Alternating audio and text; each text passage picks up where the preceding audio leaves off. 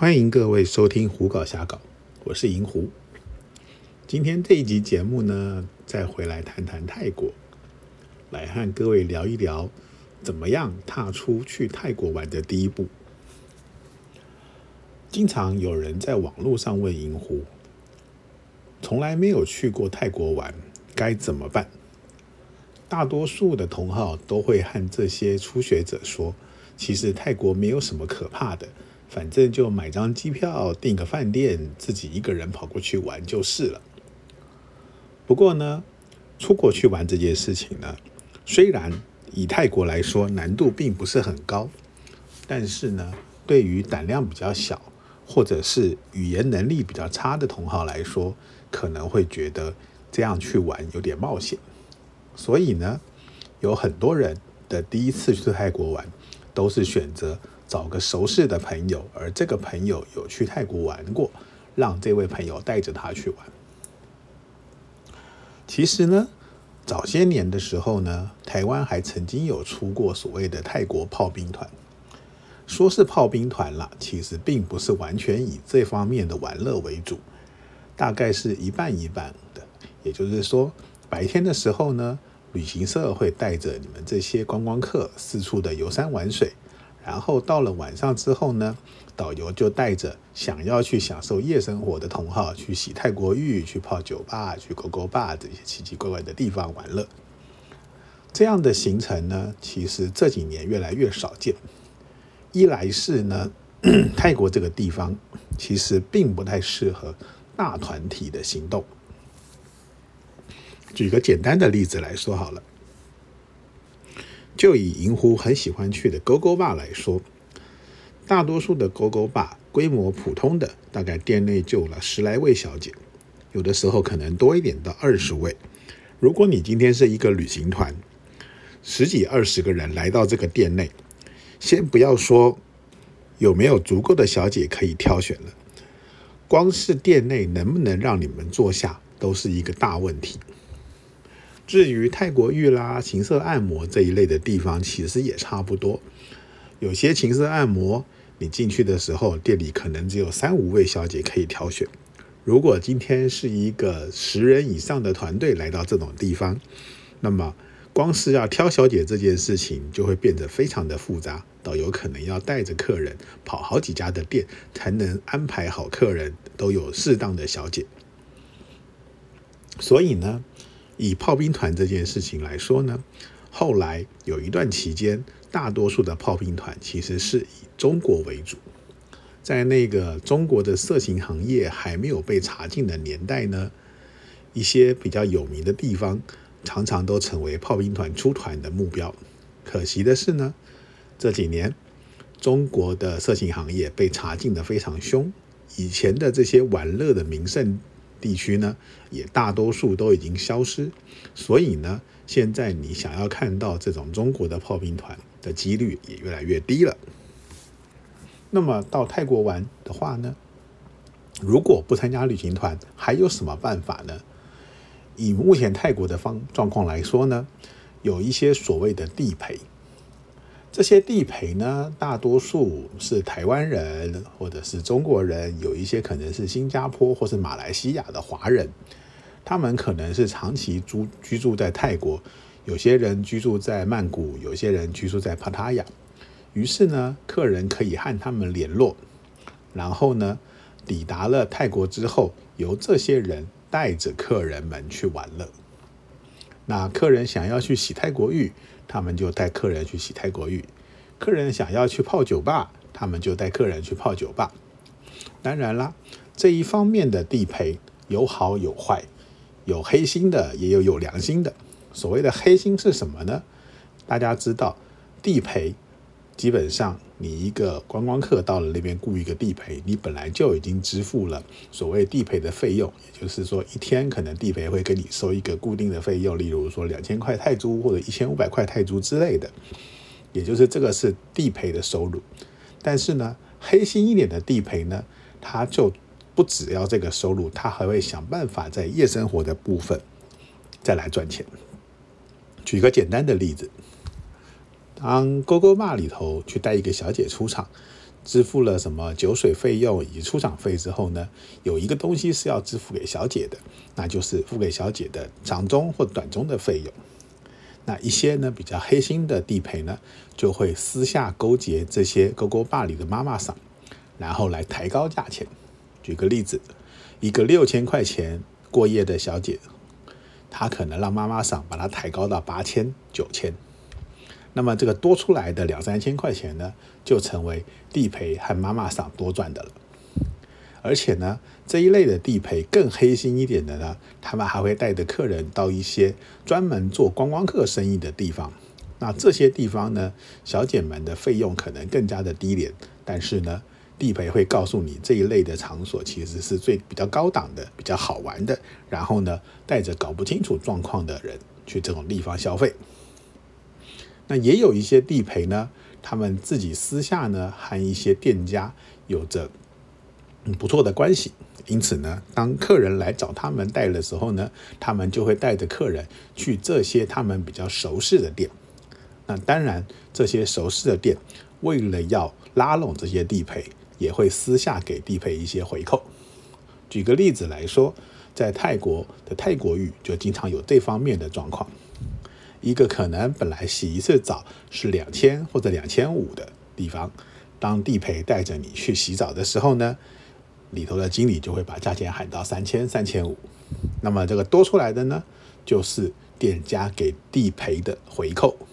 也就是用这个方法呢来拉拢地陪，让地陪不断的带客人上门。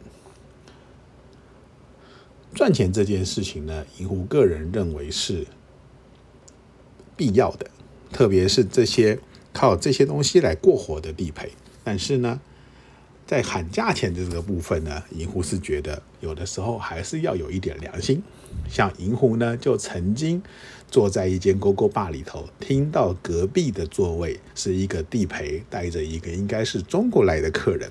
那地陪告诉他说呢，这间店的小姐人员档次比较高，所以呢，他们的费用也比较高。那像那个舞台上的某某某小姐，你看她长得这么漂亮，所以呢，带她出场短中要八千块钱。八千块钱呢，你没有搞错，一个小姐的短中费用在这个时候呢，大约是四千块钱不到。也就是说呢，这地陪呢喊高的价钱会比这个小姐赚的还要多。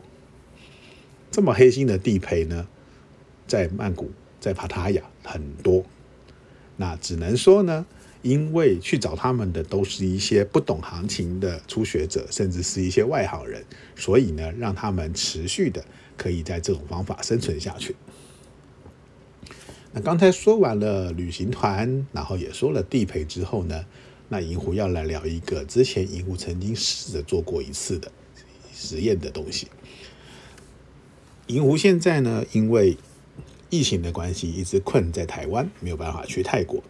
但是在疫情之前呢，银湖曾经试着做过所谓的私人导游。那这个所谓的私人导游呢，其实和刚才提的地陪有点类似，差别是呢，那些地陪他们是在泰国等候客人上门，而银湖是在台湾这边呢，直接带着客人从搭飞机一路到达泰国，到饭店办 check in，然后一路带着客人去玩，最后再陪着客人搭飞机回来。这样的玩法呢，在国外他们称之为私人导游，也就是说呢，比较像是几个人三五好友雇一个私人的导游，那由这个导游来帮他们规划和安排行程，然后带着他们去玩。那因为这样子的团的人数比较少，通常来说不要超过四五个人，所以呢，你的行程会变得机动性比较高。当你去泰国玩的时候，举个例子。今天你到了一间店去玩，哎，觉得跟这个小姐玩的不错，你想要明天再来，于是你就跟地陪沟通，跟导游沟通，导游告诉你说，OK，那我们把明天行程做一点调整。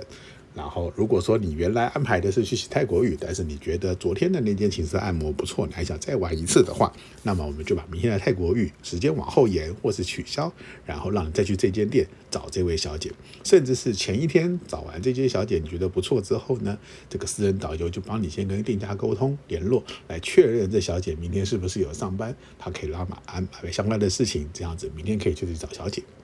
也或者是说呢，你可能今天玩的比较累，所以觉得明天的行程不要排的那么紧，因此呢，这个私人导游就帮你规划一个比较悠闲一点的行程，你可以在饭店休息啦，可以到外面逛逛啦，吃吃喝喝啦，然后呢，等你体力恢复的差不多，或者是觉得哎晚上 OK 了，可以去玩了，我们再一起去酒吧、勾勾吧这个地方玩了。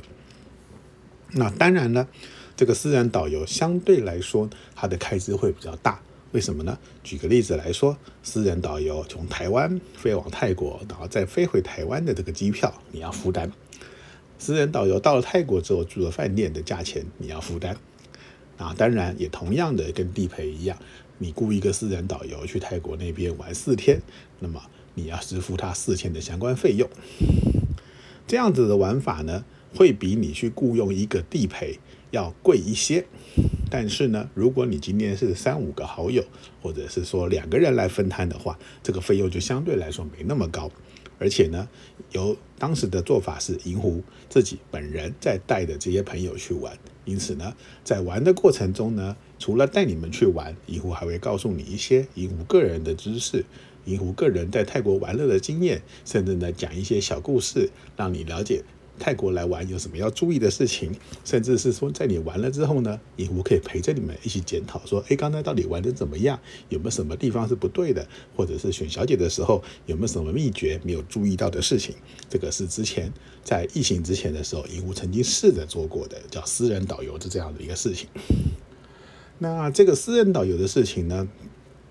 银狐大概在疫情前出过四团还是五团吧，其中有两次是同一组朋友。也就是说呢，他们在前一次被银狐带去玩了之后，觉得哎非常的不错，所以呢，他们接着在没多久之后呢，有假期的时候，又再雇佣了银狐再去了一趟。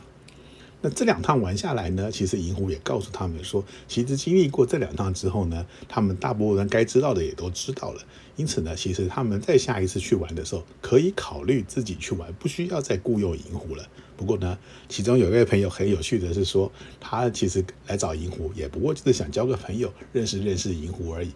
每天晚上吃吃饭、喝喝酒、聊聊天的时候呢，银狐陪着他们，其实那个感觉跟他们自己去玩是完全不一样的。那么去泰国玩这件事情呢，刚才提过啦，旅行团。地陪，还有像银狐这样的私人导游，其实都是你不敢自己一个人踏上泰国的时候，你可以选择的方式。那当然，这不同的方式，你需要的花费有多有少。像刚才讲的旅行团这件事情来说呢，目前的以台湾来说，基本上是没有这种泰国玩乐为主的炮兵团。那唯一能参加的就是你参加一般的旅行团，然后呢？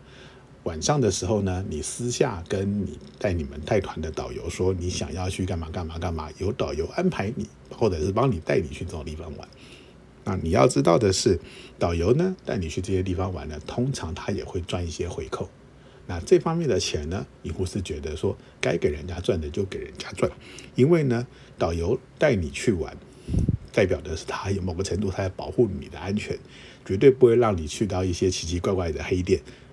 啊，因此呢，多付一点钱等于是安全。如果你觉得说这些钱你不想给导游赚，你要自己去玩，那当然也可以。不过你要知道，如果参加这种旅行团去，其实你的自由时间是很有限的，而且呢，你住的住的地方可能不见得交通那么方便。因此，你想要跑到这些玩的地方呢，以你一个没有去过泰国或者对泰国不太了解的人，可能会有些困难。那刚才提到的地陪的部分呢，其实也是另外一个选择。如果今天你能够遇到一个不错的地陪，那么他们他也会很好心的帮你安排、帮你介绍、带你去玩你想要玩的东西。那这方面的话呢，银狐之前在泰国行走的时候呢，也有认识一些这方面的人。那其中也有非常熟的地陪朋友，现在都还在泰国。那对他们来说呢，这两年的疫情呢，也过得非常的辛苦，因为呢，没有旅客上门，他们等于是没有收入，所以呢，有些人也开始在接着做一些别的事情，希望等候疫情慢慢的消失之后呢，这方面的生意可以再回来。那至于呢，银狐刚才提到的私人导游这件事情呢，应该等疫情过后之后呢，银狐会再恢复，因为呢，银狐目前呢，算是一个半退休状况的，算是中年老人吧。所以呢，其实时间还蛮多的。对银狐来说，如果有朋友愿意雇佣银狐带着你去玩，那么对银狐来说，我不需要支付自己的机票跟饭店，带人去玩的话，这样的状况是银狐愿意去尝试的。去玩泰国呢，这件事情呢，其实是要有勇气，没有错。因为呢，语言、环境这些东西呢，都是需要去克服的。有勇气呢，有语言能力的人呢，当然可以自己踏上第一步。那有人带着你去玩呢，你可以省掉一些走错路，或者是走进不该去的店，或者是多花钱的一些状况。那愿不愿意让人家带着去玩呢？就看你自己的选择。那么今天的这期节目呢，就稍微提了一下踏出去泰国玩的第一步这件事情，你可以有哪些选择？那么这期节目呢，就到这里告一个段落。谢谢各位的收听。